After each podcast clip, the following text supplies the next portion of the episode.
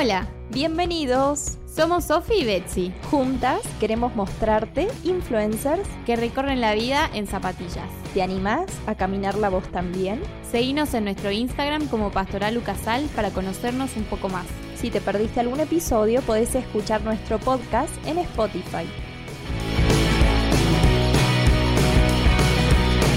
El día de hoy nos acompaña una persona muy especial. Quienes escucharon el testimonio de Betty el programa anterior sabrán de la peregrinación en Mina, bueno, hacia desde Minapatito. Hoy estamos con una persona que trabajó en esa mina durante muchos años y obviamente fue conquistado por la peregrinación. Él es Mario Zambueso. Hola Mario, un gustazo tenerte con nosotras. ¿Qué tal? Muchas gracias, muchas gracias por invitarme. Contanos un poco, Mario, ¿cuál fue tu primera experiencia como peregrino? ¿Cómo nació esta peregrinación desde Mina Patito que muy pocas personas conocen? Eh, bueno, fue una iniciativa de mi papá, de otros compañeros también que en ese momento estábamos, de, porque el material que teníamos, que explotábamos en la mina, se iba a terminar, entonces decidimos hacer un, como un, en memoria de nuestro compañerismo, nuestra amistad, todo lo que habíamos vivido en esos años, este, caminar, por sentir por primera vez que era lo que era caminar, hacer una peregrinación, porque ninguno de nosotros lo habíamos hecho y venir desde la mina como grupo de trabajo también. Entonces decidimos salir. Eh, en ese entonces éramos únicamente 10 compañeros, trajimos una sola camioneta y bueno, era la idea tratar de llegar a San Antonio y unirnos a la peregrinación de San Antonio, que en ese entonces salía un día 11, así que nosotros salimos un día 8 de septiembre de la mina y la verdad que no, fue inolvidable, hasta el día de hoy siempre nos acordamos por dónde cortábamos, no eran caminos de vehículos, sino cortando por los cerros, eh, nos guiábamos menos por el tiempo que nos iba a llevar, tratábamos de levantarnos temprano para poder llegar en, con la luz del día, así que bueno, mm, la verdad que eh, lo que nos movió también fue tener un recuerdo de esa amistad, de ese compañerismo que habíamos forjado en la mina y la verdad que nos fue re bien y hoy por hoy lo, recordamos con mucho cariño, nostalgia y a veces con, con un larimo, como decimos, cuando nos juntamos, porque es algo que, no pensábamos que iba a seguir y que hoy por hoy estaríamos haciendo quizás la eh, decimoquinta peregrinación. Qué bárbaro y qué hermoso, realmente. Yo te pregunto, ¿no? Vos que me decís que va a ser el quinceavo la quinceava peregrinación, ¿no? Supongo que se sumaron en estos 15 años nuevos motivos, quizás, o nuevas motivaciones para, para volverlo a hacer.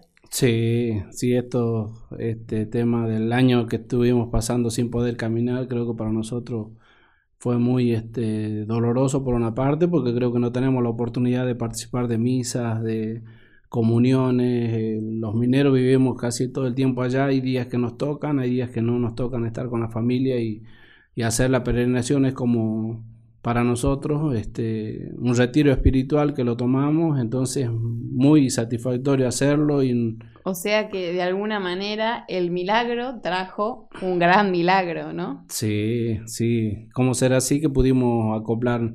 Los primeros años hicimos nosotros nada más que éramos operarios, en el segundo año fue Monseñor, que fue una de los conocimos en la peregrinación, él justo fue a San Antonio de los Cobres, lo conocimos ahí, él nos preguntó de dónde veníamos, le comentamos cuál era nuestra, nuestro propósito, nuestra intención, y la idea de él fue automática, dijo, no, el otro año yo quiero ir con ustedes, y bueno, al próximo año nos preparamos mucho mejor, y creo que él es el que también llevó mucha gente, fueron gente del ejército, de gendarmería, excombatientes, eh, gentes de, salud que no, conocían y tenían la, intriga o la curiosidad de conocer cómo viven o de dónde salen los mineros, cómo, cómo comparten ellos y bueno, la verdad que siempre tuvimos muy buena muy buenas referencias. Una experiencia particular y algo que yo vi también en mi familia que me gustaría comentarlo es que eh, varias de mi familia, por decirte el 40-50% era de otra religión, mormones, evangelio. Y al verme que empezamos a caminar, se empezaron a unir mi mamá, mi hermana, eh, mi hermano también que eran bautizados de mormón y volvieron a caminar, volvieron a estar con nosotros. Es como que particularmente a mí también me sirvió mucho para, para unirnos con ellos en una sola creencia y, y como quien dice, traerlos de nuevo a donde, de donde se habían ido, pero... ¿Qué le aconsejaría o qué le dirías a un joven que por ahí perdió la fe o que quizás nunca pudo vivenciarla? Yo lo viví con mis hermanos, como que ellos se habían ido de la iglesia católica y habían este, experimentado otras cosas. Y la verdad que de a poco fueron viendo que eh, la peregrinación les tocó el corazón. Y a los chicos de hoy le diría que, busquen a Dios en todas las cosas, en las cosas cotidianas de la vida, en, el despertar, en el ver a sus padres este, vivos, en poder disfrutarlo, besarlo, darle un... o que ellos lo esperen también eh, yo creo que la fe está en eso. Y si tuvieras que elegir una palabra que explicara hoy qué te deja esta vivencia del milagro, ¿cuál sería esa palabra y por qué? Eh, un alivio, un alivio espiritual inmenso.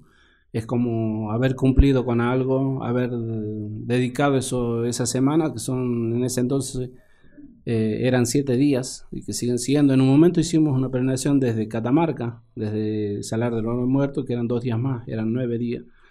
Eh, siento un alivio de haber dedicado esos cinco, siete o cuatro o tres días exclusivamente a rezar, a, a, meditar, a darme cuenta de, de, las cosas tan importantes que a veces vivimos en todo el peregrinar en el camino, que el compañerismo, ver al hermano que por ahí está mm, dolido, darle una mano, llevarle la mochila, hacerlo subir un vehículo, darle asistencia, comerle un poco de agua.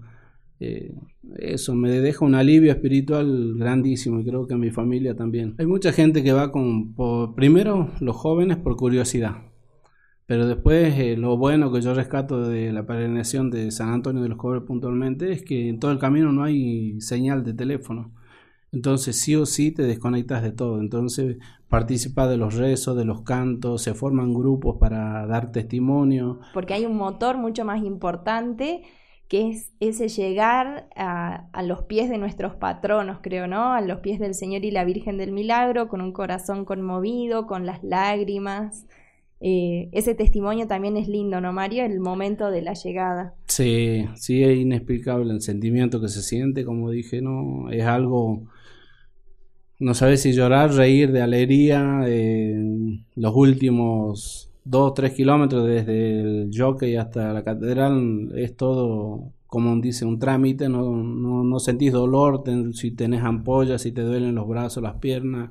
Saltás, cantás, pero llegar y sentirte bajo del techo de la catedral viendo al, al Señor y Virgen del Milagro creo que es inexplicable y bueno seguramente algunos de los chicos que se animen a ir lo van a sentir cuando hagan su primera peregrinación. Como siempre, estás invitado a sumarte vos también, no te quedes con las ganas. El milagro te da esas fuerzas que necesitas para terminar bien, muy bien el año con las zapatillas puestas. Y bueno, nos toca despedirnos por hoy, pero queremos seguir trayéndote en cada programa un nuevo influencer que se pone la 10 y sale a caminar. Nos vemos amigos, chau chau.